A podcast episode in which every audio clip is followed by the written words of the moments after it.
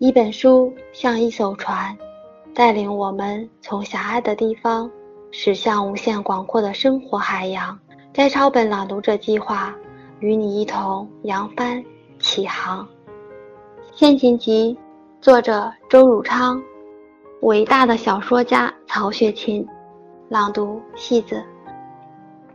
我们中国文学史上有数不清的鸿文伟著、杰作名篇，创作这些文化财富的作家们，几千年来是人民心目中爱慕崇敬、引为自豪的民族精英。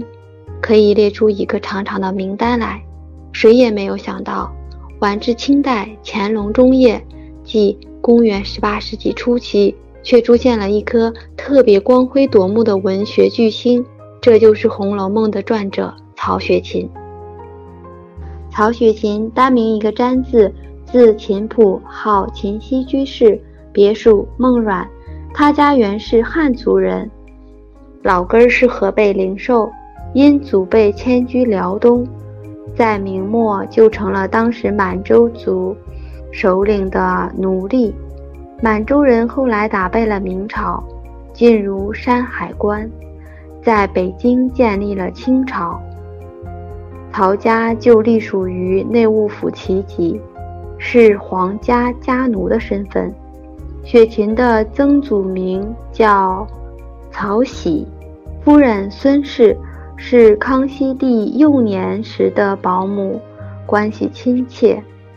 康熙继位后，派曹玺到江南去做织造官，由此他家在南京世袭了这个特殊的职差。祖孙三辈四个人在南京住了六七十年之久，所以南京反而形同老家一般。康熙末年。皇子们争夺宝位，雍正帝最后得胜。他一上台，残酷镇压、打击他的众多政敌。曹家在这种复杂的关系中，也成了遭祸的家族。抄家拿问，名义是追查公款亏空，但其实那都是康熙四次南巡时，他家办接驾差事而欠下的账。曹家的命运由此发生了巨大的突变，而雪芹的降生就正在家遭巨变的前夕。他家遭事是雍正五年腊月，雪芹的生年我以为是雍正二年（公元一七二四）。他家此后的情况和经历是复杂而曲折的。到乾隆七年。有一位诗人名叫屈复的，因怀念雪芹的祖父曹寅，擅长诗词曲，是个大文学家，已然写下了“诗文佳绩结冰雪，何处飘零有子孙”的句子。这充分说明曹寅一生在织造、巡盐的肥缺美差中。毫不贪染，诗人为之下了“冰雪”二字的评语，这是何等高尚的人格！而身后子孙因政治关系而落得境遇悲惨，可谓浩叹。诗人特别提到子孙飘零，不知处所，这正好是对雪芹一种绝好的传真写照。雪芹从少年就不循封建礼法。被长辈关锁在空房中，他从此就开始了他的写作的事业。此后因穷困窘迫、流浪无依，不单衣食不及，连住处也没有。传说住过王府的马圈，他曾寄食于亲戚富儿家，却遭到了白眼冷遇。他对仕途看得更清楚了。传说。他在内务府当差时做过笔占事、堂主事。后来有人认为他的职业好像和北京西城的一所官吏的宗室或八旗学校有关系。他也做过弹夹长歌的募兵，但被人看作有文无形，而下了逐客令，城里竟无容身之地。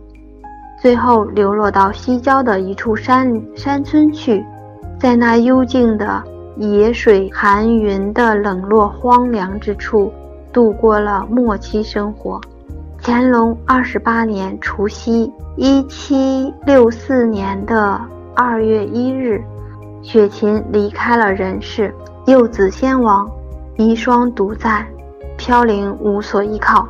这个伟大文星的一生，草草说来就是如此而结束。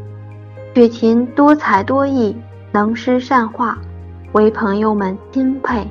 好饮，穷得无钱沽酒，便卖画为活。皇家贵族慕他的才名，曾加招聘，他不肯为他们效劳，断然拒绝。他一生呕心沥血。